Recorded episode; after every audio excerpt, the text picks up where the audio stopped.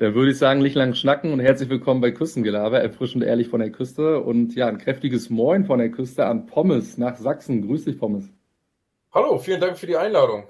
Ähm, das ist mein erstes Mal im Podcast und ich habe mich tierisch darauf gefreut. Vielen Dank für die Anfrage ähm, und wenn es passt und Gott sei Dank hat es gepasst, äh, dann machen wir das doch.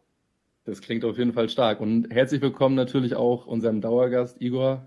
Moin auch von mir. Tobi, vielen Dank. Danke, dass ich dabei sein darf. Ja, Pommes, wir haben natürlich ein bisschen recherchiert im Vordergrund und haben gesehen, bei Instagram steht bei dir Parzelle 156 und haben natürlich alle Lexika irgendwie aufgeschlagen. Jetzt klär uns doch mal auf, was hat denn das für eine Bedeutung? Also wenn es natürlich privat ist, muss es nicht machen, aber wäre ganz interessant mal zu wissen. Also ist natürlich eine, eine private Nummer. Ja, wir waren damals so um die 20 und da haben wir, ähm, wir waren so ein relativ großer Haufen und sind es heute noch äh, von Kumpels die dann gesagt haben, hey Leute, ähm, habt ihr nicht Bock, so einen, so, so Garten zu machen?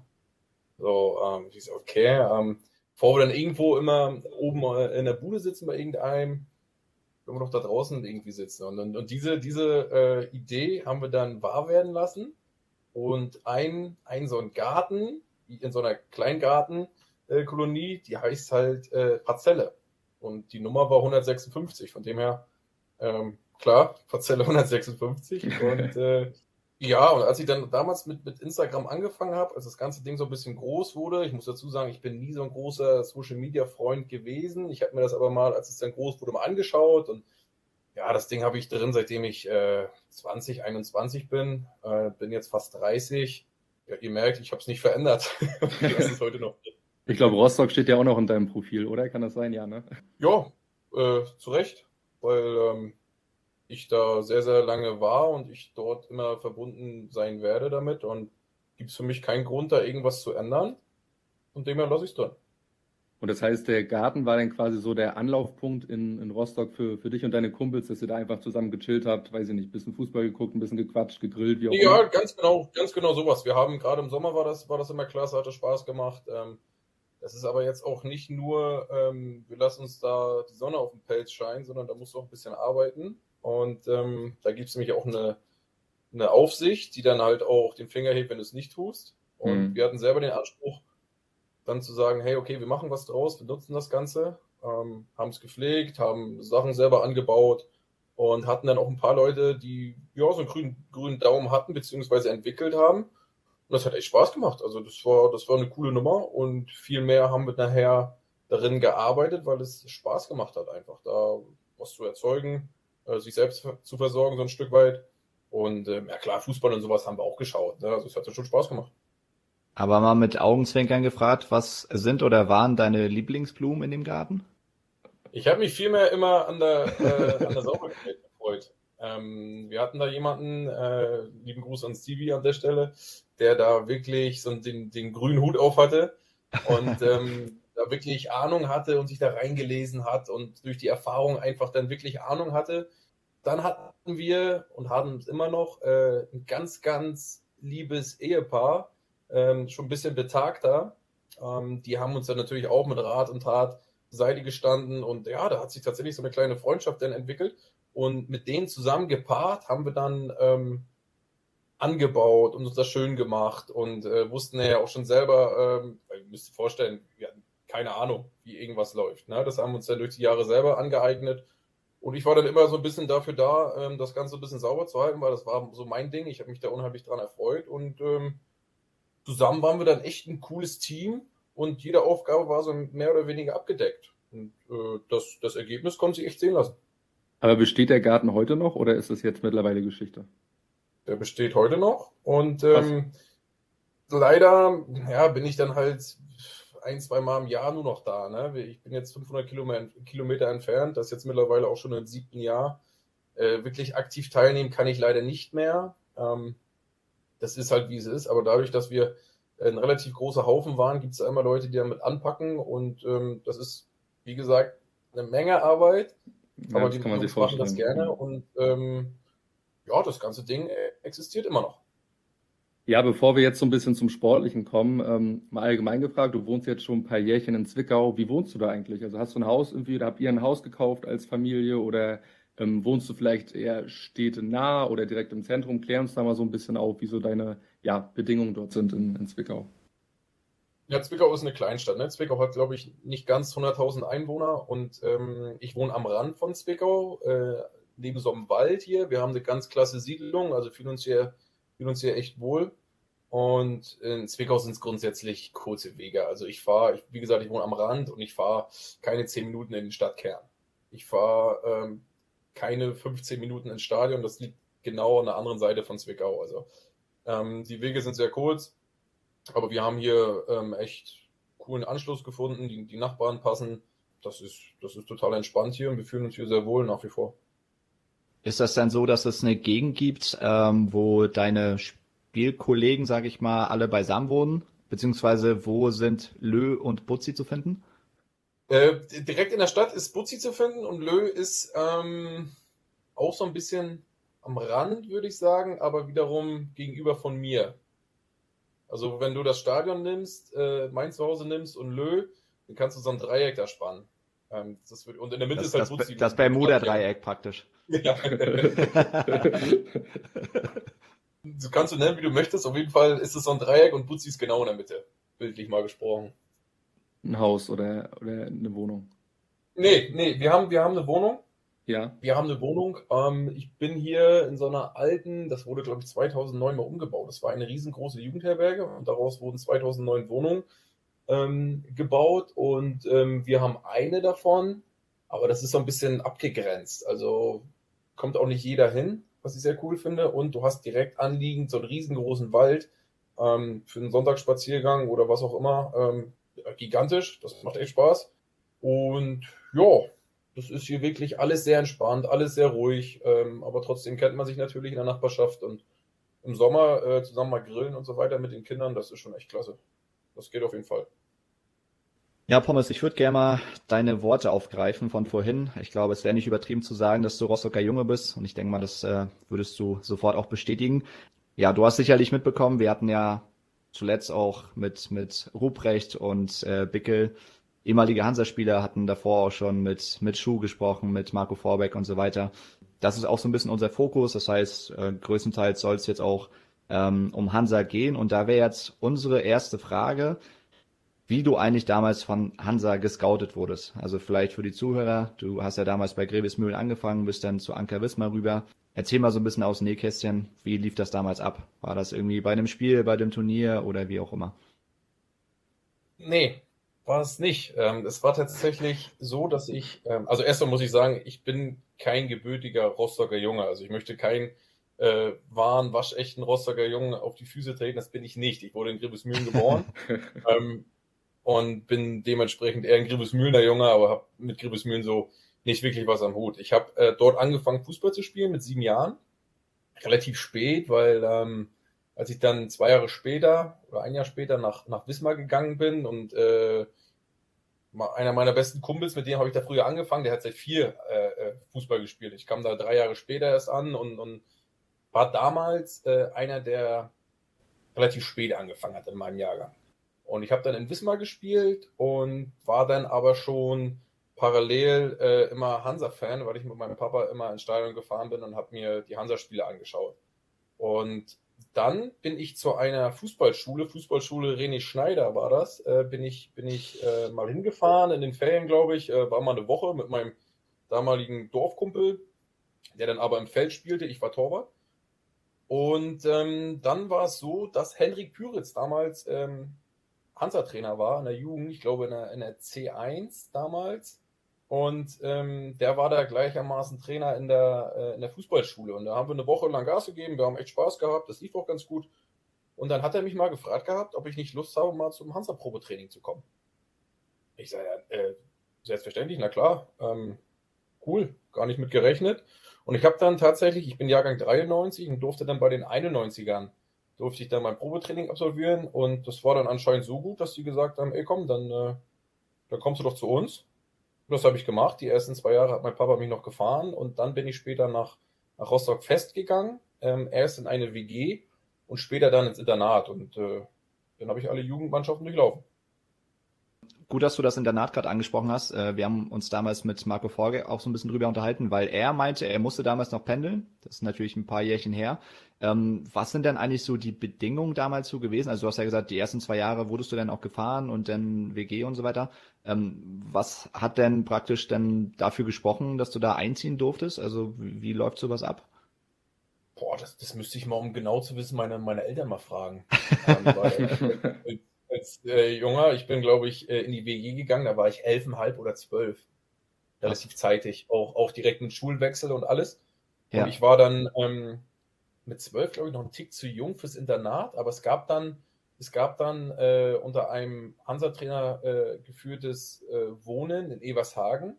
Da war ich der Jüngste und ich hatte, ich glaube, noch drei Mitstreiter, die in der Wohnung waren. Ich habe ein Doppelzimmer belegt. Der Trainer hat mit uns dort gelebt und hat uns auch immer zur, zur Schule gefahren, morgens, aber letztendlich mussten wir selber zusehen, wie wir dann äh, die ganzen Termine äh, wahrnehmen, zum Training kommen, von der Schule zurückkommen äh, und alles sowas. Also es war dann echt eine harte Schule, weil ich aus dem kleinen äh, ähm, Dambeck kam, das war ein Dorf bei, bei Wismar und ich musste dann, ähm, ich hatte einen Schulbus, weißt du? Ich bin zehn Kilometer zur Schule gefahren mit einem Schulbus und ich bin dann nach Rostock gegangen und dann war auf einmal da eine Straßenbahn und ganz viele Busse und das und das gab's alles. Um, ähm, und da musste ich mich auf meinen Mitstreiter, meinen Mitbewohner dann ähm, oder Zimmerpartner verlassen können. Das konnte ich auch, Gott sei Dank, der ein Jahr älter war, der das alles schon kannte. Ja, und dann ähm, bin ich, glaube ich, nach anderthalb Jahren bin ich dann ins Internat gegangen. Ich glaube so mit 14 und habe dann da gelebt, bis, bis ich knapp 19 war. Ähm, und Internat war dann wesentlich entspannter, weil du diese Fahrerei nicht mehr hattest. Du hast das alles äh, direkt vor Ort. Die Schule war nicht weit, ähm, Training sowieso nicht. Aber aus Evershagen war das immer noch ein bisschen mehr Aufwand, aber das war halt einfach so und deswegen musst du es machen. Wie ist dann eigentlich so die Alltagsstruktur, sage ich mal, mit Internat? Ich vermute mal, dass da auch ja, ganz junge Spieler sind, bis auch hin zu B- und A-Jugendspielern, beziehungsweise wer waren so deine Zimmerkollegen, beziehungsweise haben die sich da ständig gewechselt oder hattest du wirklich einen über Jahre? Wie, wie war es bei dir? Das, also ich hatte einen über Jahre, Eddie Jordanov. Ähm, beste, Ach, geil. beste Grüße an der Stelle. Krass. Ja. Ähm, ich, war mit, ich war mit Eddie die ganze Zeit auf dem Zimmer und wir sind, ähm, also die, die untere Etage war schon so für die Jüngeren gedacht. Und oben war dann äh, auf jeden Fall A-Jugend, ich glaube auch schon B-Jugend ähm, mit ja. dabei. Und oben zum Beispiel waren ähm, Kai-Uwe Pittwin war dabei, äh, Stefan Gusche war dabei, Felix Drehkoll war dabei. Ähm, die waren alle wesentlich älter als wir. Und unten waren ähm, Ben Zulinski war mit dabei, Eddie Jordanov, mein, mein Zimmerkollege, äh, Nils Quaschner war dabei, ja jünger gewesen. Das waren so eher, eher die Jüngeren. Und das hat sich dann irgendwann, als es dann Richtung B-Jugend ging und, und die Verantwortlichen meinten, ja, okay, oben findet ein Wechsel statt, da wird ein Zimmer frei und die unten können halt nachrücken, weil sie halt äh, ähm, körperlich weit genug sind, weil es ist nicht immer einfach, miteinander zu bestehen. Die können dann da oben äh, sich mit einreihen. Ähm, aber es, die Internatzeit war eine sensationelle Zeit. Es hat echt Spaß gemacht. Du hast viel gelernt, du musstest dich durchsetzen, du musstest auch mal, auch mal einstecken. Ja, aber das war fürs Leben war das echt, äh, echt gar nicht mal so schlecht. Das war eine coole Erfahrung, die ich auf gar keinen Fall missen möchte. Es hat echt Spaß gemacht. Jetzt mal so ein bisschen privat gefragt. Ich weiß nicht, ob du damals eine Freundin hattest zu dem Zeitpunkt. Wie waren da so die Richtlinien, was so, was so Mädelsbesuch anging? War das damals schwierig? Äh, oder? Strikt verboten bei uns. Strikt verboten. ja, ja. Also da, da gab es nichts. Ähm, da durften die Eltern durften natürlich reinkommen zu den Wochenenden oder wenn mal irgendwas anlag, das war ja ganz klar. Sonst also ich hatte keine Freunde, das war für mich kein Thema. Aber es gab natürlich auch Jungs, die, hat, die hatten Freundinnen. Ähm, die waren sicherlich auch mal mit oben, ähm, aber ich glaube dann auch mit den Eltern und sind auch mit den Eltern dann auch wieder gegangen. Also Frauenbesuche, Damenbesuche, klar ist nein. Dann eher also da gibt es jetzt keine Geschichte, die ich erzählen kann. aber um vielleicht das Thema danach so ein bisschen abzuschließen, ähm, wir haben so ein bisschen mitbekommen, ähm, dass Hansa da natürlich auch mal so ein bisschen dafür sorgt, dass man da auch ja gut die Zeit rumbekommt. Wie was bei euch damals? Ich meine, klar, klassisch wahrscheinlich an der, an der Konsole gehangen oder was kann man überhaupt in so einem Internat machen? Weiß nicht, Tischkicker, Tischtennis, was, was habt ihr so gemacht außerhalb da kann man, vom Training? Da kann man mehr machen, als ihr denkt tatsächlich. gerade, gerade wenn ihr ähm, oder wenn wir damals so, so, ein cooler Haufen waren, das hat echt Spaß gemacht. Also ähm, da gab's, ich muss mal kurz überlegen, wie viel Zimmer glaube, fünf Zimmer gab's, äh, A2 Mann. Und davon haben sich eigentlich alle relativ gut verstanden, unten wie oben. Und natürlich haben wir, haben wir die, die, die Spiele geschaut äh, im, im, im Fernsehen. Äh, wir haben an der Konsole gesessen, wir haben am Laptop gesessen, wir haben äh, Tischkicker hatten wir oben stehen gehabt, äh, eine Dartscheibe haben wir, haben wir hängen gehabt. Ähm, oder wenn du wirklich gar keine Lust hattest auf irgendwelche Leute, dann hast du dich in, in dein Zimmer ähm, verkrochen, hast da dein Zeug gemacht. Äh, Internet war natürlich da. Ähm, das war eine coole Zeit. Also du hattest ganz, ganz viele Möglichkeiten. Und im Sommer bist du natürlich auch gerne mal auf den Kunstrasen gegangen und hast noch äh, ein bisschen Fußball gespielt ähm, und so weiter. Also das war schon eine Zeit mit, mit vielen verschiedenen Sachen. Aber langweilig wurde es nie. Hast du denn, hast du denn Hausaufgaben auf dem Zimmer gemacht oder doch früh morgens im Bus oder in der Straßenbahn? Ich habe grundsätzlich meine Hausaufgaben immer gemacht. äh, nur nicht unbedingt im Zimmer.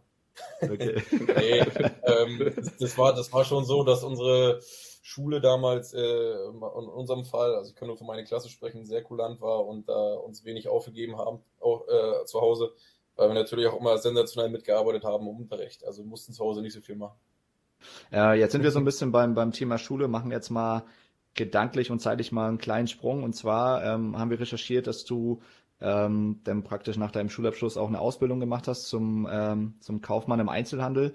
Da würde uns beziehungsweise mich gerne mal interessieren, was eigentlich ja schwieriger zu vereinen ist, Schule und irgendwie Fußballtraining oder dann später wirklich eine berufliche Ausbildung und äh, ja Fußballgeschäft, sage ich mal.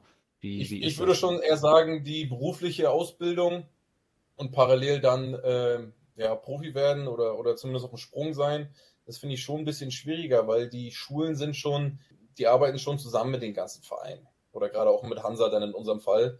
Ähm, da wurdest du halt abgestellt, äh, hast Frühtraining gehabt und hast die, hast die Stunden dann, äh, wenn die anderen alle zu Hause waren, hast du dann nachgeholt mit den Sportlern zusammen.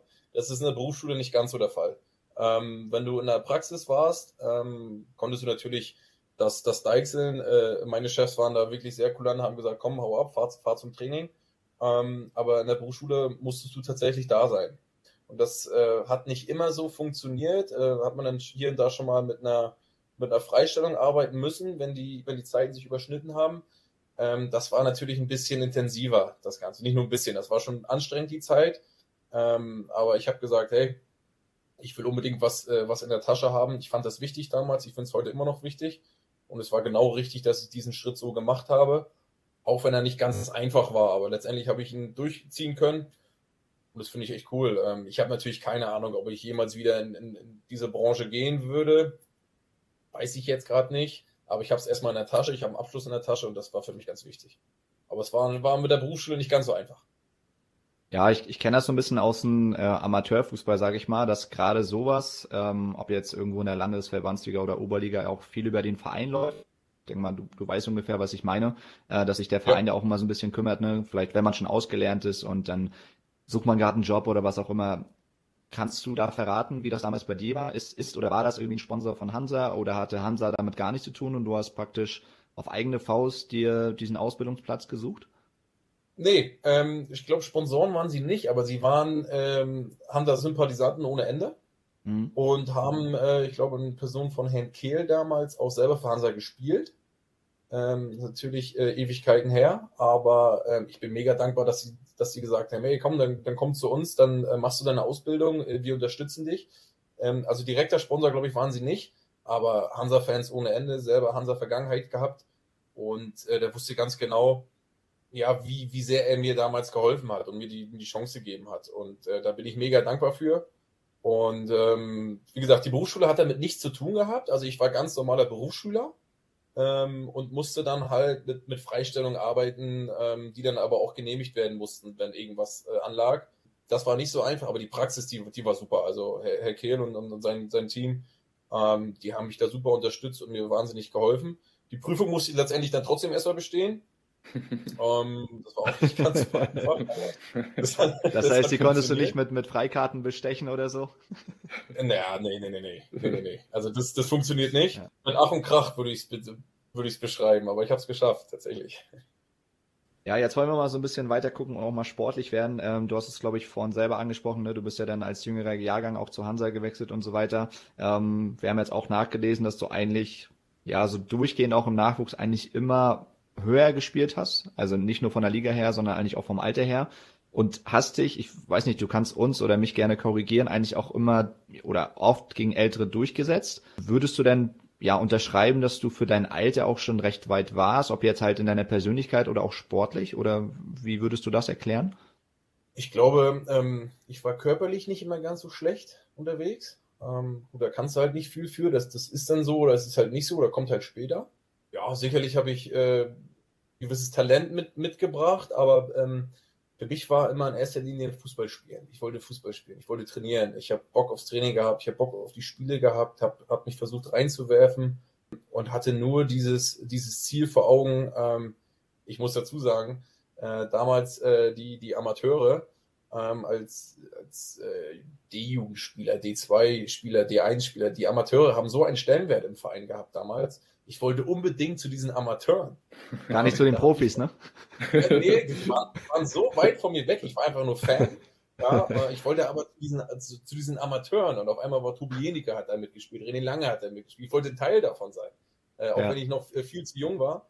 Und das sah immer so professionell aus, äh, was die gemacht haben. Und die waren auch viel greifbarer, weil die bei uns mittrainiert haben und mit den Profis, die hast du wirklich nur gesehen, wenn du ins Stadion gegangen bist. Und ich wollte unbedingt mhm. ein Teil davon sein. Ich habe mich dann angestrengt die ganzen Jahre, habe Gas gegeben, habe versucht, ja, Fußball zu spielen und immer einen Schritt weiterzukommen.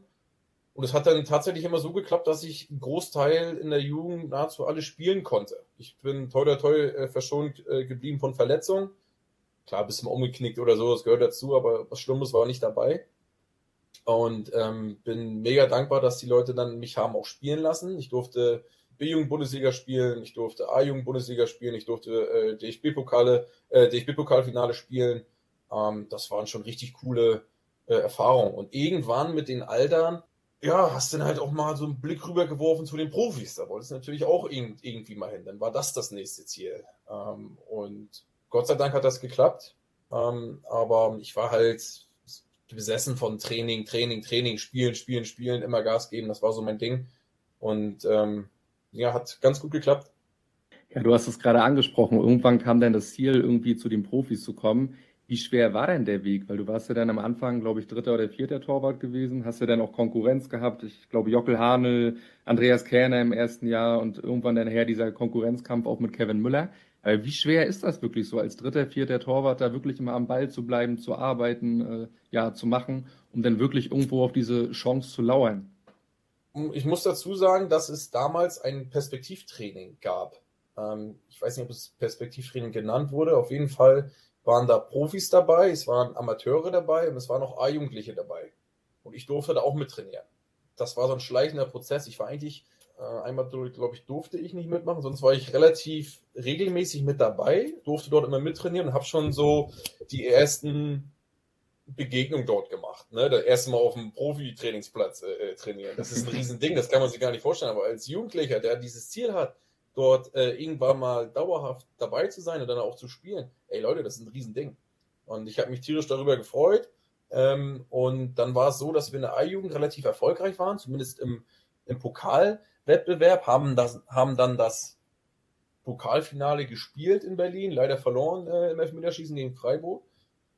Äh, unter gigantischer äh, Fanunterstützung. Also das habe ich dann auch das allererste mitbekommen, dass Fans nach Berlin fahren, um die A-Jugend zu supporten und nicht nur die, nicht nur die Profis, was du auch nur vom Stadion kanntest. Ne, das waren dann auch wieder coole Erfahrungen. Ich war natürlich total äh, niedergeschlagen, dieses Spiel halt nicht gewonnen zu haben. Und dann kam aber der Anruf und, und die Ansage, ey, du bist jetzt ab sofort äh, bei den Profis mit dabei. Und das war, das war nach dem Aufstieg äh, in Liga 2. Und das war, das war total klasse, weil da bist du halt der Neuling, du bist der Jungsche ähm, und du hast erstmal die Klappe zu halten und zu arbeiten. Und dann lernst du die ganzen Abläufe dort kennen. Dann lernst du die ganzen äh, äh Mitspieler kennen, die du eigentlich nur von 100 Meter Entfernung ge äh, gesehen hast, ja. die noch da waren. Und dann hast du da Gas zu geben. Und nochmal, du hast eine Klappe zu halten. so.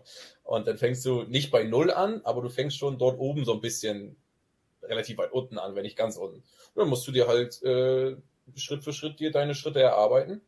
Und dann war es halt so, dass ich dann auch beim Pflichtspiel mit auf der Bank saß und äh, ja, das waren riesen Eindrücke. Und auf einmal bist du dann in diesem großen Stadion und sitzt nicht auf der Westtribüne oder Nordtribüne, sondern sitzt da unten auf der Bank, läufst dich warm und siehst alles aus einer ganz anderen Perspektive.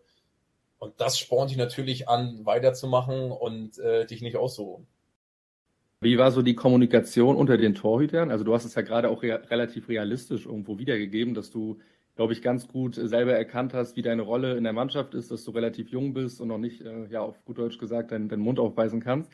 Habt ihr viel miteinander gesprochen? Hast du dann teilweise auch äh, ja, Aufmunterung bekommen, beziehungsweise auch ein paar Tipps von den erfahrenen Torhütern? wenn du es von alleine nicht weißt, dass du als Jüngerer oder ganz Jünger die Klappe zu halten hast, dann wird dir auch relativ schnell beigebracht, dass du die Klappe zu halten hast. also, ähm, da fällt dir, brauchst du nicht groß einfallen, äh, irgendwie äh, deine Rolle zu übertreiben. Das, das wird nichts werden. Ja, Jockel Handel war natürlich äh, für mich äh, riesen Bezugspunkt, ähm, mit dem ich heute noch gut bin. Ganz liebe Grüße.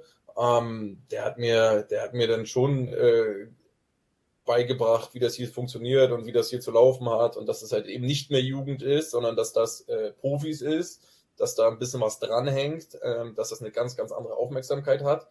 Und das war total lehrreich mit ihm. Also äh, mit Jockel muss ich sagen, der hat mir, hat mir wahnsinnig geholfen. Ähm, wir hatten dann trotzdem einen relativ großen Wechsel an Torwarttrainern und auch an, an äh, die Profijahre bei mir bei Hansa waren, waren dann schon ein paar Torwarttrainer dabei und auch gerade auch ein paar äh, Cheftrainer. Ähm, da musst du dich immer neu drauf einstellen. Aber als Junger musst du einfach alles aufsaugen. Du musst alles aufsaugen, du musst gucken, was, was machen die anderen, äh, was kann ich verbessern, äh, was machen die gut, wie, ja, wie fahre ich denn einfach am besten. Und das hat viel mit einem selber zu tun. Also du musst dann schon aufmerksam sein, ähm, du darfst dir keine großen Fehltritte leisten, ähm, sondern keine Angriffsfläche bieten, sondern einfach nur Gas geben, Gas geben, Gas geben. Je schneller du das begriffen hast, desto, desto besser ist es für dich am Ende. Das heißt aber noch lange nicht, dass es dann auch klappt, ne? aber ähm, das ist, glaube ich, eine ganz gute Basis, um ja, gut arbeiten zu können, um, um, um deine weiteren Schritte zu gehen. Aber ich würde gerne nochmal deine Worte aufgreifen, ähm, weil du gerade so ein bisschen die, ja, die Fanunterstützung äh, bei der A-Jugend angesprochen hast. Ich bin ehrlich gesagt auch so ein Kaputter. Ich war gerade letztes Wochenende äh, beim Kunstrasenplatz, da hat die, die B-Jugend von Hansa gegen Aue gespielt. Da stand ich da bei gefühlt minus fünf Grad hinterm Zaun und habe mir das Spiel reingezogen. Die haben am Ende auch 5-0 gewonnen. Ich glaube, da sieht's derzeit aber nicht so gut aus. Ich glaube, wenn ich die Tabelle richtig gelesen habe, werden die wahrscheinlich runter müssen. Das ist mal ein bisschen ärgerlich. Die A-Jugend wird's schaffen ja, meine Freundin findet das manchmal auch nicht so geil, wenn ich da irgendwie Samstagmorgen losfahre zum, zum Volksstadion oder zum Kunstrasenplatz, aber ich, ich kann es manchmal auch nicht erklären, aber irgendwie, wenn man halt jahrelang dem Verein irgendwie verbunden ist, ähm, dann heißt es halt irgendwie nicht nur ins Ostseestadion zu gehen, wobei da muss ich ganz leise sein. Ich bin da nicht so oft, ehrlich gesagt, weil das dann mit eigenen Spielen nicht passt und dann ja. ähm, weitet das auch irgendwie auf den ganzen Verein aus, ne, dass man sich dann einfach für für andere Sachen interessiert, für den Nachwuchs, wie auch immer. Und ich, man kennt das ja selber, wie geil das eigentlich ist, wenn man halt, jetzt nun C, B oder A-Jugend oder wie auch immer, wenn da halt ein paar Leute stehen. Ich meine, dann werden die Knie ein bisschen weicher, dann zieht man sich einen Abend vorher ein paar, ein paar Videos rein. Äh, keine Ahnung, von, von Ronaldo, Messi oder was auch immer, das ist schon ziemlich geil. Jetzt schreibe ich schon ein bisschen ab, was ich eigentlich fragen wollte. Tobi hat ja Kevin Müller angesprochen, auch Jockel Hanel und so weiter.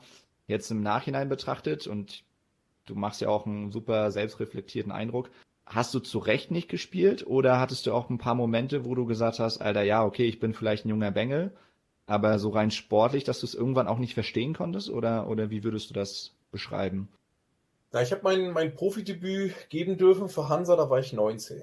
Hab dort bei Stuttgart 2 im Gazi-Stadion ähm, mein Debüt geben können, dürfen, äh, weil Kevin sich bei der Erwärmung, ist glaube ich umgeknickt und, und konnte nicht spielen ich war, ich war mit dabei und durfte dann spielen, haben gleich auch 2-0 gewonnen. Und da hast du natürlich auch, auch so ein bisschen Blut geleckt. Ne? Da hast du gesagt, ey, cool, äh, gerade auch, weil es äh, so wunderbar geklappt hat, äh, das willst du immer haben. Das willst du immer haben. Wohl, wohl wissen, dass du nicht jedes Spiel zu Null spielst und schon gar nicht, äh, dass du jedes Spiel gewinnen kannst. Aber in dem Moment hast du gesagt, ey, klasse, mehr davon. Ähm, trotzdem gab es dann immer mal äh, wieder einen Trainerwechsel, da gab es dann immer mal wieder neue Ansätze, die dann gesagt haben, ja, wir setzen auf den, wir setzen auf den, wir setzen auf den. Mit 19 siehst du das sicherlich anders als mit 21, 22, 23, obwohl du da als Torwart immer noch wahnsinnig jung bist.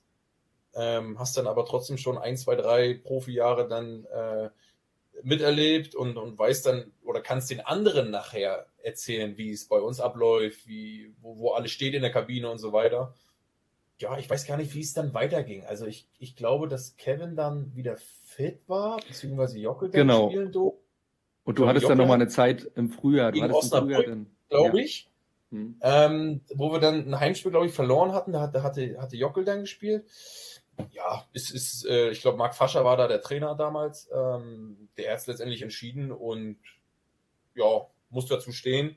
Ich habe mich dann auf die Bank gesetzt und habe dann mitgefiebert, äh, weil ich wollte einfach nur, dass wir diese Spiele gewinnen.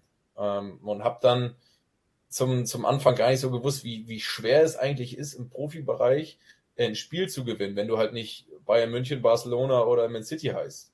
Das ist unheimlich viel, ähm, wenn man das jetzt auf Liga 3 runterbricht, wo, wo wir uns bewegen mit Zwickau, äh, was wir alles investieren müssen, um Spiel zu gewinnen, ähm, da, das ist einiges. Und ähm, das wird dann aber dann einem auch so richtig klar erst, wenn du es dann miterlebt hast. Und mit 19 wolltest du natürlich dann weitermachen, durftest dann eine Woche später nicht. War halt so, ähm, der Trainer hat sich so entschieden und das hast du dann zu akzeptieren. Du hast es ja vorhin auch angesprochen, dass gerade bei Hansa ja auch, also nicht nur ein paar Trainer da waren, wahrscheinlich dann auch dementsprechend ein paar Torwarttrainer. Ist dann trotzdem irgendwie ein Torwarttrainer bei dir hängen geblieben, beziehungsweise wer hat denn dich am meisten geprägt? In der, in der Jugend hatten wir ein Jahr mit, mit Marco Kostmann. Da war ich ähm, in der B-Jugend, glaube ich. Der war Profi-Torwarttrainer und hat uns dann auch in der Jugend mitgecoacht. Ähm, der hat völlig neue Ansätze gehabt. Das fand ich echt, äh, echt cool zur damaligen Zeit. Das hat echt gepasst. Auch menschlich hat es gepasst äh, mit, mit ihm. Ähm, ich hatte Alex Ogrins ähm, bei den Profis dann in Liga 2, mein, mein allererstes Profijahr dann. Hatte parallel dann meine Ausbildung dann noch gemacht. Das war sicherlich eine Erfahrung, ähm, ähm weil Alex dann auch gerade körperlich dann mit dabei war und dann hast du auch ganz gern mal einen Liegestütz mehr gemacht. Ähm, aber als 18-, 19-Jähriger oder 17, wie alt war ich denn? 17, gerade 18 geworden, glaube ich. Äh, hast einen Körper gehabt wie ein Fragezeichen. Das hat natürlich auch, das hat, war gar nicht so schlecht. ähm, das war gar nicht so schlecht, dass da jemand mal ein bisschen Schliff reingekriegt hat. Oder es zumindest versucht hat. Ist ihm, glaube ich, auch dann trotzdem ganz gut gelungen. Ähm, dann hatte ich ähm, äh, Joe Stock, hatte ich, glaube ich, vor Alex Ogens noch in der Jugend. Ähm, Stefan Kauro habe ich gehabt. Ähm, dann, dann hinten raus ein paar Mal oder ein paar Jahre ähm, ihr merkt schon, das sind nicht so wahnsinnig viele Jahre, aber viele Torwarttrainer. Und wir hatten ja. dann, glaube ich, sogar einen Tick mehr Cheftrainer als Torwarttrainer. Was ja dann leider auch immer heißt, dass es sportlich nicht so rund läuft, weil sonst würdest du den Trainer einfach nicht austauschen. Und das war dann schon sportlich gesehen eine, eine turbulente Zeit. Wir hatten, ich persönlich hatte coole Momente, ich hatte weniger coole Momente, aber das hat einen wahnsinnig geprägt. Und diese Erfahrung gemacht zu haben, da bin ich wahnsinnig dankbar, weil ähm, ja, ich weiß, wie es laufen kann, wenn es läuft.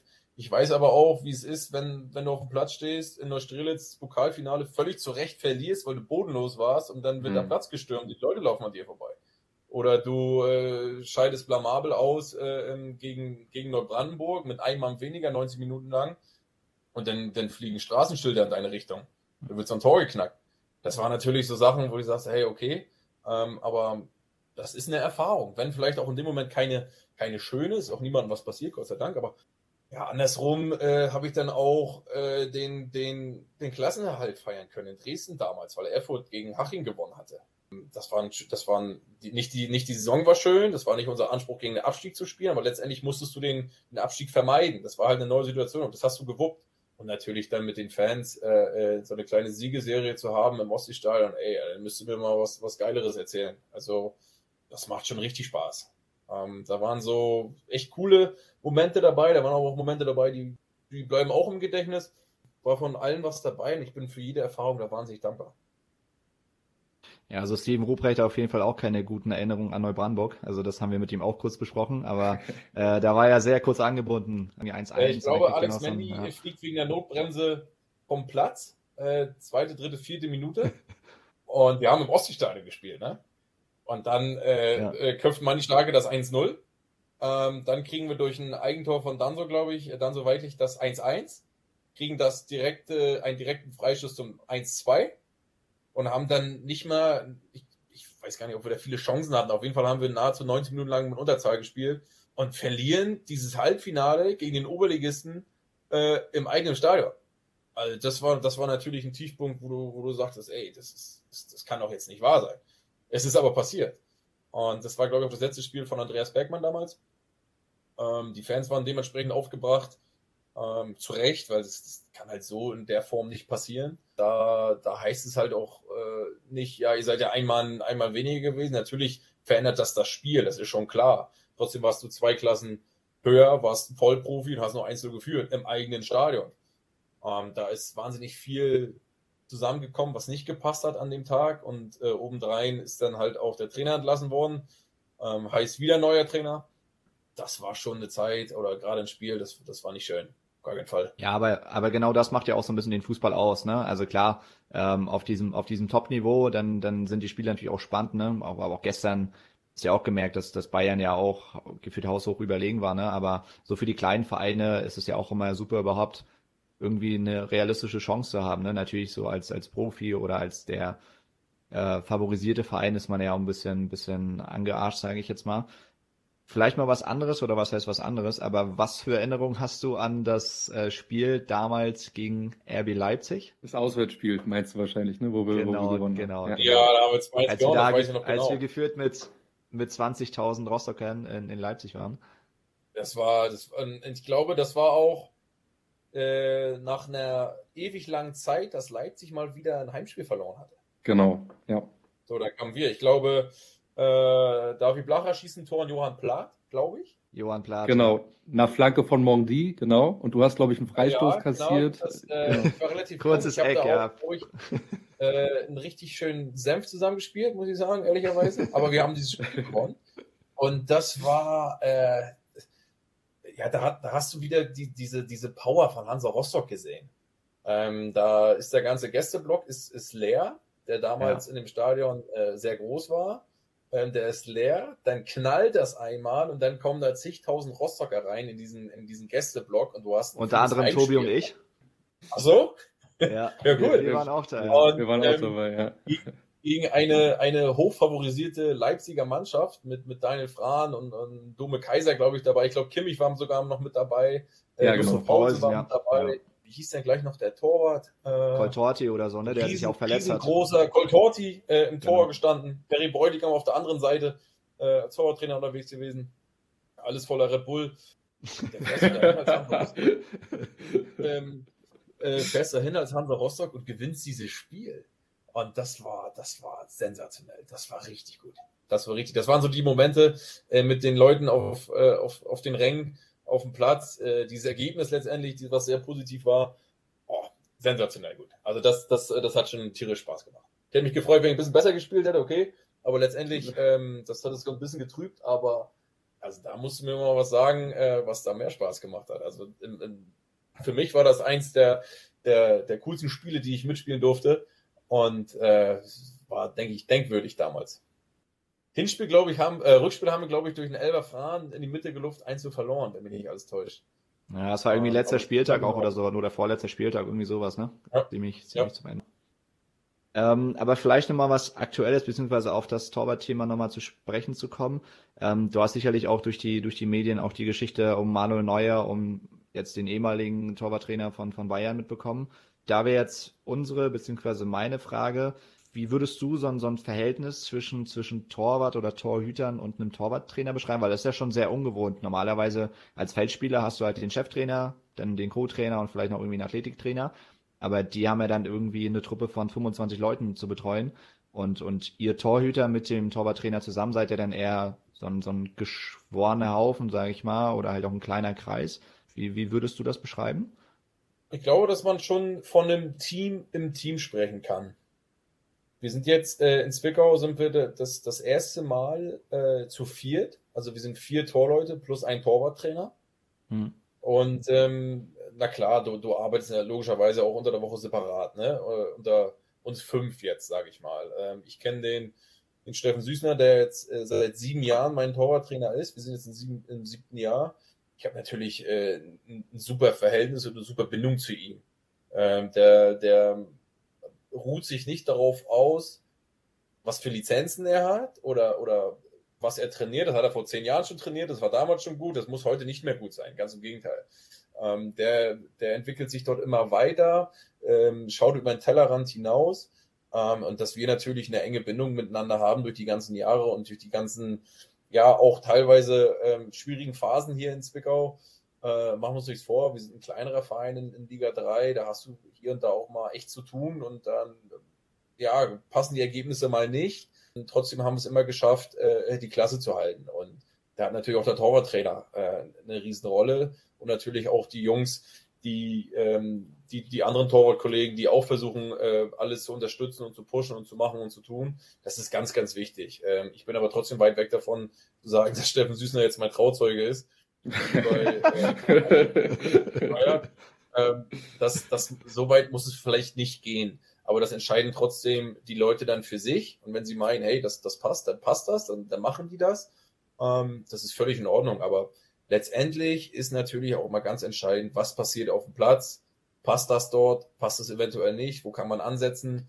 Ähm, dass man sich nicht in die Tasche lügt, sondern, glaube ich, ein, ein ehrliches Verhältnis ist, glaube ich, ganz, ganz wichtig. Und äh, man muss sagen können, was gut war, ohne den einen jetzt ähm, ja, Honig ums, ums Maul zu schmieren, weil er ja spielt. Und es muss genauso okay sein zu sagen, ey, pass auf, wir haben hier Optimierungsspielraum, ähm, da haben wir noch ein bisschen Luft nach oben.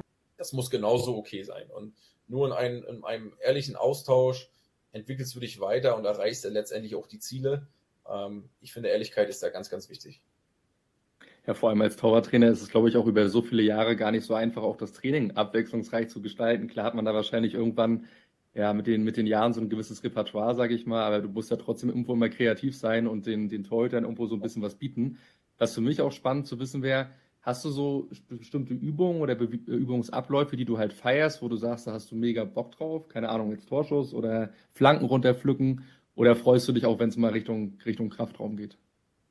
Sowohl als auch. Ich finde schon, dass der athletische Teil äh, im Profibereich niemals zu kurz kommen darf, weil man präpariert sich einfach. Man, man stärkt sich, man, man arbeitet an Schwächen.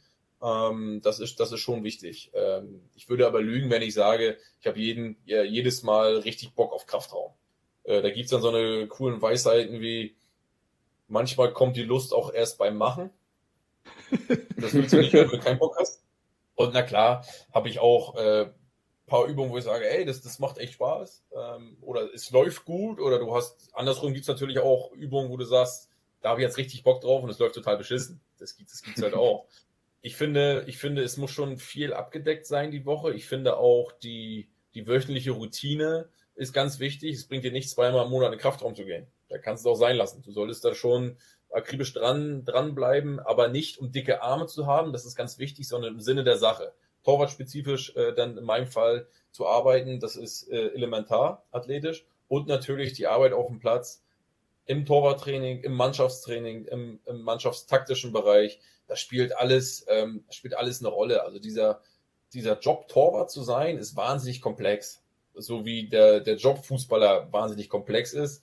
Als Torwart vielleicht sogar noch einen Tick mehr, weil du halt die Hände benutzen darfst. Dürfen halt nur zwei auf dem, auf dem Spielfeld, du und der andere Torwart.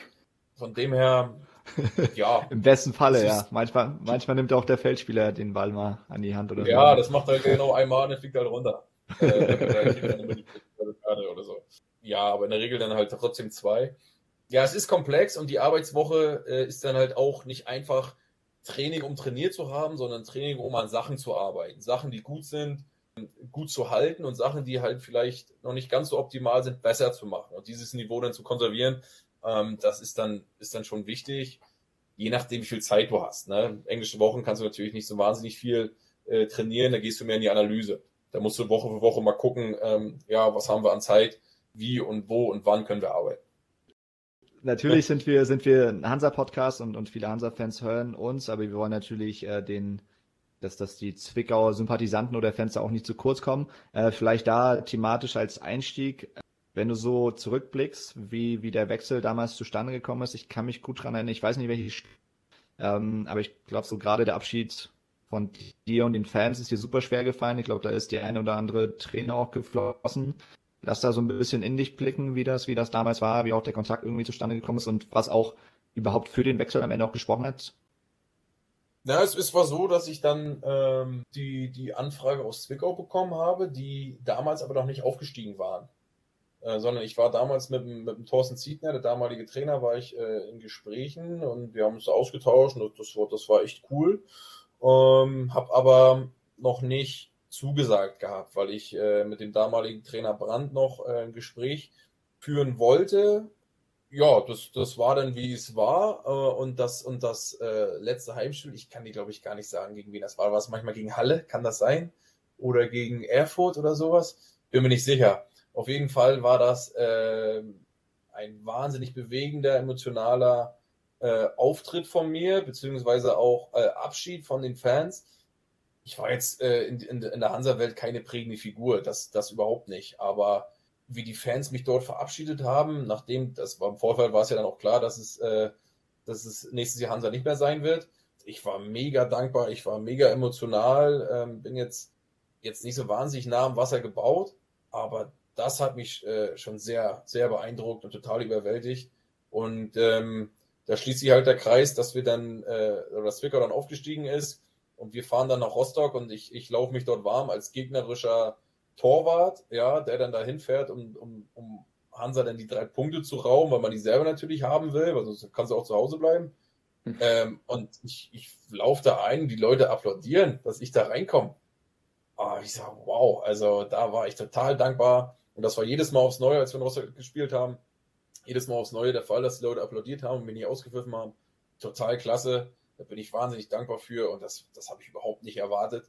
Und das zeigt dann halt auch den, ja, den, den Stellenwert der Fans, wenn man sich halt total mit dem Verein identifiziert und dass sie dich einfach nicht vergessen, sondern halt sagen, hey, cooler Typ, ey, du kommst von uns, du bist einer von uns, ey, äh, warum sollten wir dich jetzt auspfeifen oder was auch immer. Äh, gigantisch. Also da bin ich heute äh, noch, noch wahnsinnig dankbar und ich hoffe halt, dass wir so schnell nicht gegeneinander spielen, weil wir müssen erstmal die Klasse halten und Hansa äh, hält dann hoffentlich auch die Klasse in Liga 2. die Wege dort nicht kreuzen. Ich hoffe mal im, im DFB-Pokal wäre halt mal klasse aber dafür müssen wir mit Zwickau endlich mal den Sachsenpokal gewinnen, was wir seit sechs Jahren nicht ähm, Aber dieses Jahr auch ein neues, ähm, dass man sich da vielleicht mal trifft. Aber ligatechnisch äh, soll Hanse dann bitte, bitte dort bleiben, wo sie sind. Mindestens da bleiben, wo sie sind, weil der Verein gehört mindestens in Liga 2. Das hat dann jetzt auch die, die letzten Jahre in Liga 3, wo dann äh, ja dann Erfolg so ein bisschen mehr da war. Natürlich auch krönend dann mit dem Aufstieg da kann man mal sehen, was, was in diesem Verein für, für Power steckt und für eine Wucht steckt. Und natürlich sind die Fans dafür auch maßgeblich, äh, äh, haben die einen riesengroßen Anteil dran und äh, machen diesen Verein halt so besonders, wie er halt ist. Und das habe ich am eigenen Leib spielen dürfen und das war, das war eine Sensation, muss ich schon sagen. Aber ich kann dich da gerne beruhigen. Ich glaube, mit Zwickau könnt ihr im Pokal nicht auf Neubrandenburg treffen. Das heißt, da, da könnt ihr ruhig schlafen. Also Neubrandenburg kann euch da. Mehr rum in der Runde. Pommes, du bist ja mittlerweile seit 2016 bei Zwickau, auch seit 2019 Kapitän. War das, ich meine, klar, du hast wahrscheinlich nach dem Wechsel direkt nicht, nicht sofort gedacht, ich bleib da wahrscheinlich selbst sieben, acht Jahre. Ähm, wann hat sich das abgezeichnet, beziehungsweise was, was hat jetzt auch dafür gesprochen, dass du immer noch da bist? Magst du uns da mal so ein bisschen? Also, also klares Nein. Also ich, ich, ähm, ich ich würde, ich würde lügen, wenn ich äh, 2016 gesagt hätte, ey, ich bleibe mindestens bis 2024 oder 2023. Nein, also soweit, soweit konnte keiner äh, in, in, die Zukunft blicken, gerade weil äh, Zwickau dann ein neues Stadion hingestellt hatte, was für Vereine und Stadt genau richtig ist, wahnsinnig passend. Ähm, eine kleine Fanbase äh, oder eine mittelgroße Fanbase hat äh, für, für, ein, äh, für einen kleineren Verein in der Liga. Ich durfte 2016 in meiner Debütsaison für, für Zwickau alle 38 Spiele machen. Es lief sehr gut. Wir haben ähm, so, so schlecht die Hinrunde lief, so überragend lief die Rückrunde mit 39 Punkten. Allein in der Rückrunde wurden dann Fünfter ähm, und hatten dann das zweite Jahr, wo wir relativ souverän und sicher auch, auch wenn der Tabellenplatz nicht so ganz so Bombe war, aber dadurch, dass äh, Erfurt Insolvenz angemeldet hatte, Chemnitz Insolvenz angemeldet hatte und damals noch der Punktabzug galt, und Bremen 2 ja. so ein bisschen hinten dran war und es gab nur drei Absteiger, war es relativ zeitig klar, dass wir mit dem Abstieg nichts zu tun haben. Der Abstand war einfach zu groß. Und dann hat sich die Frage gestellt, ähm, Pommes, sein Vertrag läuft aus, wie sieht's denn aus? Ähm, und ich habe damals das Gefühl gehabt, dass ich mit Steffen Süßner, unserem Torwarttrainer, ähm, noch nicht fertig war. Wir haben eine sehr gute Verbindung gehabt, wir haben sehr gut miteinander gearbeitet und ich wollte mir diese zwei Jahre mit, mit Sü einfach nochmal nehmen, ähm, um mich weiterzuentwickeln, weil ähm, ich ihn als wahnsinnig guten Torwarttrainer empfinde. Ähm, damals hat ein Trainerwechsel stattgefunden. Thorsten Ziegner ist gegangen nach Halle, Joe Ennox ist gekommen, hat übernommen. Ähm, man hatte da die Möglichkeit, auch was anderes zu machen. Ich habe mich bewusst für Zwickau entschieden. Ähm, hatten dann mit Joe Ennox eine, also seine Debütsaison war auch relativ gut. Die war ganz gut. Und das zweite Jahr sind wir halt mit einem Tor gerade so in der Liga geblieben. Was auch eine riesengroße Erfahrung ist.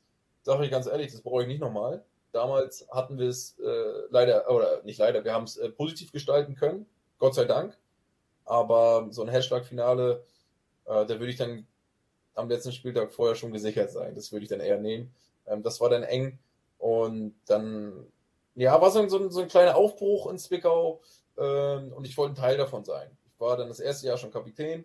Und die darauffolgenden zwei Jahre waren sehr souverän, jeweils Platz 10. Ähm, ich durfte nahezu alle spielen, ähm, äh, bin Kapitän geblieben bis heute.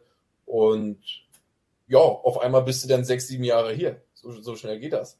Und das hätte ich mir im Vorfeld natürlich nicht, nicht träumen können. Soweit konnte man einfach nicht blicken, weil man nicht gar nicht wusste, als Aufsteiger hältst du überhaupt die Klasse. Etablierst du dich eigentlich? Das haben wir Gott sei Dank geschafft. Aber dieses Jahr ist es ein bisschen schwierig äh, bis dato, aber wir sind voll in der Verlosung mit bei und wir müssen zusehen, einfach die Klasse zu halten nichts anderes äh, gilt dieses Jahr. Ja, du hast jetzt im Laufe des Gesprächs äh, ab und zu mal angesprochen, dass du dir ja eigentlich im, im Laufe deiner Karriere immer so, so neue Ziele gesetzt hast. Ne? Damals irgendwie als Jugendspieler irgendwann mal bei den Amas oder wie auch immer, dann immer näher gekommen, dann bei den Amas gespielt, dann zu den Profis gegangen. Ähm, da wäre vielleicht sportlich abschließend meine Frage, wie sehr reizt dich die zweite Bundesliga? Weil man kriegt ja immer, immer mal mit, so dass das Torhüter aus der dritten Liga, die dort Stammtorhüter sind, sich halt in der zweiten Liga auf die Bank setzen, natürlich mit der Hoffnung, da vielleicht äh, eine Chance zu kriegen. Ist da, ist da was dran? Also wie sieht's da bei dir aus?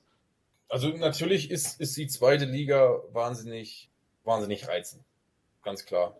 Aber ich vertrete dann schon den, den Ansatz, äh, aktiv Fußball spielen zu wollen. Das heißt noch lange nicht, dass man sich vor irgendeiner Aufgabe versteckt. Überhaupt nicht. Es gibt dann mehrere Beweggründe. Also ähm, wenn du einmal spielst, dann willst du auch weiterhin spielen. Wenn du dann aber sagst, ich gehe den Schritt in Liga 2 und es klappt jetzt nicht mit dem Spielen, weil die Leistungsdichte dort einfach höher ist, äh, was für gewöhnlich auch einfach so ist, und du musst erstmal mit der Bank Vorlieb nehmen und es läuft dann so, wie es läuft und du spielst halt gar nicht, äh, dann spielst du halt nicht, aber das hast du dann für dich alleine zu entscheiden. Ähm, deine, deine Entscheidung trifft man dann mit seinem Team zusammen und, und muss voll, äh, voller Überzeugung diese Entscheidung treffen ich habe mich damals da, dagegen entschieden, weil ähm, einige Puzzleteile in meinem Bild einfach nicht, nicht gepasst haben. Das war nicht stimmig. Das war letztendlich kein stimmiges Bild. Ähm, es gibt bei so einer Entscheidung, wie ich finde, auf unserem Niveau, ja, ganz, ganz klar gesagt, ähm, auch nicht, nicht nur coole Puzzleteile. Hier und da gibt's dann auch mal eins, was, was, was frei bleibt, aber insgesamt ist das Bild stimmig oder halt auch nicht ich schaue mir die zweite Liga unheimlich gerne an. Ich finde die zweite Liga in Deutschland äh, wahnsinnig attraktiv, alleine schon wegen den ganzen Traditionsvereinen. Ähm, sportlich wahnsinnig attraktiv. Ähm, aber das ist Liga 3 halt auch. Und die Unterschiede sind da, na klar, wirtschaftlich ist es was anderes in Liga 3 in der Regel. Ähm, aber trotzdem auch die Liga 3 wahnsinnig ansprechend und, und interessant. Ich glaube schon, dass das spannend ist. Ich glaube schon, dass die ausgeglichen ist. Und es muss halt viel passen, dass du den Verein wechselst, beziehungsweise dass du, dass du verlängerst, da wo du gerade bist. Das musst du aber für dich selber ausmachen und du musst dir vielleicht auch im Klaren sein, was will ich überhaupt? Mit was gebe ich mich zufrieden und mit was nicht? Ähm, passt das? Passt das für die Familie? Bin ich alleine oder habe ich Frau, habe ich Kind? Das muss auch passen. Ähm, da spielen viele Faktoren eine Rolle. Da muss jeder für sich selber entscheiden, was für mich vertretbar ist und was lasse ich lieber, äh, lieber sein. Aber einer, der diesen Weg gegangen ist, ist Marcel Schuhn, denn, denn von Hansa über Sandhausen und mittlerweile jetzt auch bei Darmstadt. Und zwar ist es eine gute Überleitung zu unseren, ja, was sind das, drei Community-Fragen. Und die eine davon ist nämlich von Marcel Schuhn. Und zwar würde er gerne von dir wissen, was eigentlich so deine Routine war vor fast jedem Training. Was, was meint er damit? Die Hansa-Zeit ist schon ein paar Tage vorbei. Ähm, ich habe äh, zu meiner Routine heute noch gehört auch äh, hier und da mal ein bisschen Senf erzählen in der Kabine. Das gehört einfach dazu. Ich habe äh, sehr gerne ähm, Fußballtennis gespielt vor der vor, vor dem Training, einfach so ein bisschen als Warm-up. Ähm, haben wir ja, ganz ja. gern mal. Ich glaube, dass er auf was Bestimmtes hinaus will. Ich weiß es aber nicht ganz so. Ich habe so einige Sachen gemacht. Aber Fußballtennis äh, war es dann anscheinend nicht. Er hat es auch nicht verraten. Also genau, er hat einfach nur die, die Frage uns bei ah, okay, okay. Hat, das ist ja, genau. ist ja cool, dass ihr die Lösung auch nicht habt. Wir haben auch keine mit, Ahnung. Mit dem Augenzwinkern. Also er hat einen Zwinker-Smiley benutzt. Also ja, muss ja genau, irgendwas genau. Lustiges oder so sein. Ich kann's, ich, was habe ich denn gemacht?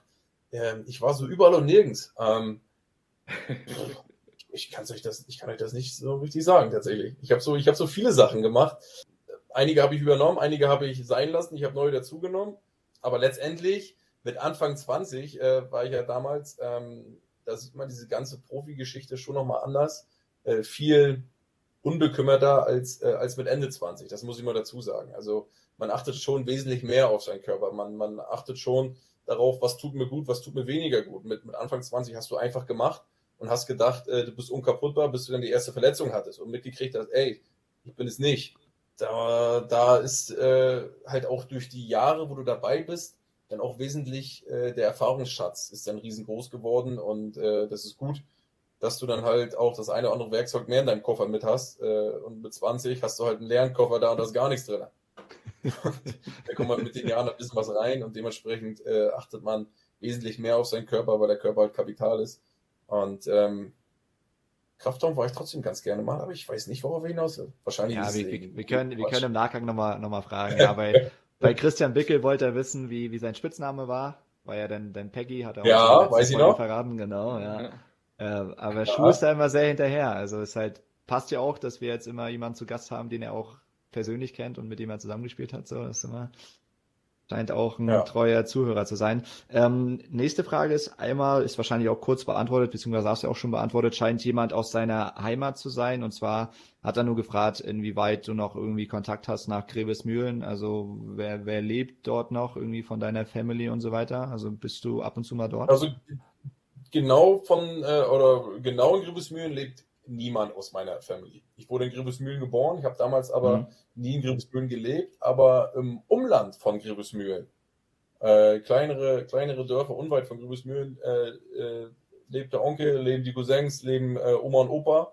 Und da sind wir tatsächlich ähm, jedes Jahr äh, zwei, dreimal, so, so, sofern es die Zeit zulässt. Ne?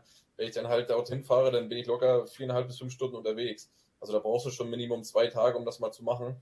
Ähm, aber da eignet sich ganz gerne mal die Winterpause oder die Sommerpause dafür, äh, weil die Leute willst du natürlich auch sehen. Das sind Familien, das ist ganz klar. Aber leider sind die, sind die Treffen dann halt auch, äh, die, Abstände sind wesentlich länger, als man sich die wünscht. Ähm, das ist dann leider so, das bringt der Job so mit sich, das bringt die Entfernung so mit sich. Aber in Griebersmühlen direkt kein, im Umfeld ja, da, dort habe ich Familie.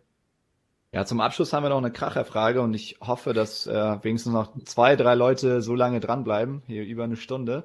Äh, eine Frage, die, glaube ich, einfach jeden Hansa-Fan irgendwie interessiert und ich meine, du bist einfach, bist einfach ein cooler Typ, das hat sich jetzt auch nochmal in dem Gespräch bestätigt. Könntest du dir eine Rückkehr zu Hansa Rostock in welcher Form auch immer vorstellen? Wie, wie sind da deine Gedanken? Vielleicht jetzt nicht ja, die nächsten zwei, drei Jahre, aber grundsätzlich. Natürlich, natürlich kann ich mir eine, eine Rückkehr vorstellen. Ähm, höchstwahrscheinlich aber in einer anderen Funktion und Position. Ähm, aber dafür müsste man natürlich auch erstmal gucken, mh, hm, für was. Ja, für, für, für was, für was ist es. Ähm, ich kann dir, also meine, meine Fußballzeit wird jetzt auch nicht mehr äh, ewig gehen. Ich werde jetzt im Sommer 30. Ähm, da ist irgendwo, wenn auch ein bisschen entfernt, am Horizont schon zu sehen, hey, Karriereende. Ähm, was ich dann mache, das kann ich noch nicht genau sagen. Ähm, vielleicht bleibe ich im Fußball, vielleicht nicht. Vielleicht ähm, äh, ziehe ich zurück nach, äh, nach äh, MV, vielleicht nicht. Ähm, das kann ich so genau nicht sagen. Ich habe einen Plan im Kopf.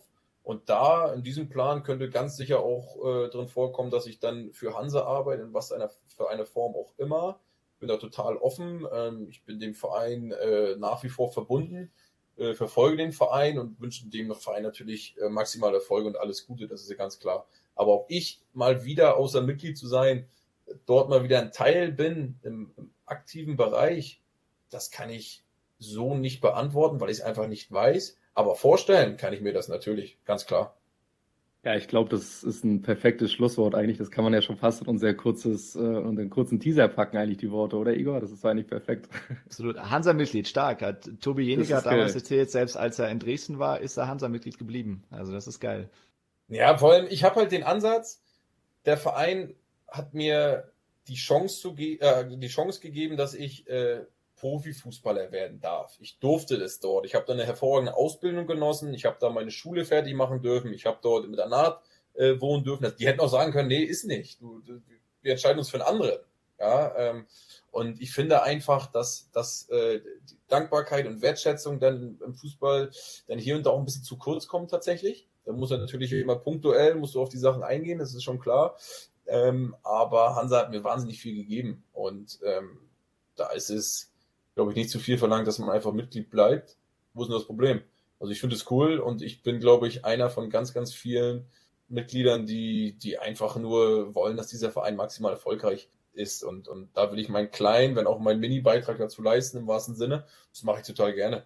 Und ähm, ja, dementsprechend ist es für mich eine klare Sache, dass ich das bleibe und auch immer war, solange ich denken kann. Und ähm, bin als kleiner Junge äh, ins Stadion gefahren und war Hansa-Fan und habe mir von, von äh, Klaus Allofs den Bremen-Bus damals noch zeigen lassen und von äh, Roy, äh, Roy Preger mir auf meine Hansa-Hörner äh, Roy Preger draufschreiben lassen und äh, vielleicht war das von mein, mein kleinen Junge ja auch. Und vielleicht hat der dann die Hörner auf, aber das ist halt mein kleiner Minimi. Ähm, oder halt auch nicht. Aber ich glaube schon, dass ich ihm das Hansa-Stadion dann schon nochmal von innen zeigen werde. Und ähm, weil mein Papa hat es halt mit mir auch gemacht. Wir sind halt jedes Mal von Nähe von Wismar sind wir halt nach Rostock gefahren. Und das war dann schon wirtschaftlich und so weiter, ist das schon ein Thema gewesen, so, ne? Hm. Äh, das hat alles Geld gekostet. Das weißt du aber als junger Spieler, äh, als junger, als junger Fan nicht, sondern du bist einfach zum Hansa-Spiel gefahren, aber die Karten haben Geld gekostet. Die Fahrt dorthin hat Geld gekostet. Es hat Zeit gekostet. Und mein Papa hat das mit mir gemacht, meine Familie hat das mit mir gemacht. Ich werde es mit Sicherheit auch mit meinem Kleinen tun. Ja, cool. Du hast es gerade gesagt. Äh, du hast das Wort Dankbarkeit benutzt und das können wir auf jeden Fall nur bestätigen. Also wir sind auf jeden Fall dankbar, dass wir mit dir heute Abend hier die Folge aufnehmen konnten, dass du jetzt auch über eine Stunde deiner privaten Zeit äh, geopfert hast. Wir überlassen dir sehr gern das Schlusswort. Ähm, genau, uns, glaube ich, können wir sagen, uns hat es wahnsinnig Spaß gemacht, dich auch mal so als Person kennenzulernen, nicht nur über Fußball zu quatschen. Und du hast auf jeden Fall den Rekord. Du hast äh, mit uns die, die längste Podcast-Folge aufgenommen.